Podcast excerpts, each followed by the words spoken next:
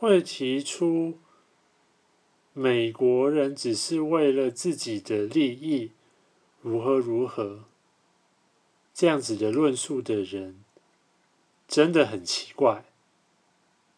有一句俗语不是说“人不为己，天诛地灭”吗？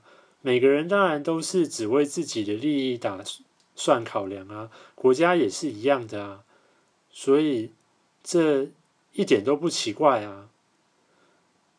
而且呢，版主还强调说，这个民主国家呢，因为有选举，然后呢又有三权分立，所以呢，这个行政部门也不可能为所欲为。一个就是他下次选不上，另外一个还有就是，就算他还没有要在选举，这个议会也不见得会同意啊，因为议会也是有选举压力的啊，所以这不会有什么道德方面的问题啊。那其实撇开这个不讲好了，因为的确有很多人有有不少人有那种感觉，觉得。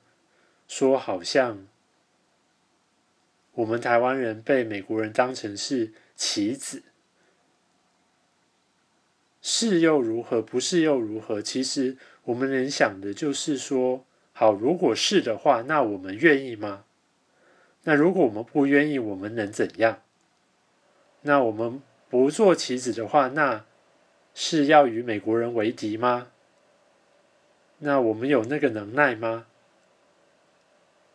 所以，其实这一句话严格来讲是个假议题，然后其实它的背后倒是有其他可以值得探讨的议题。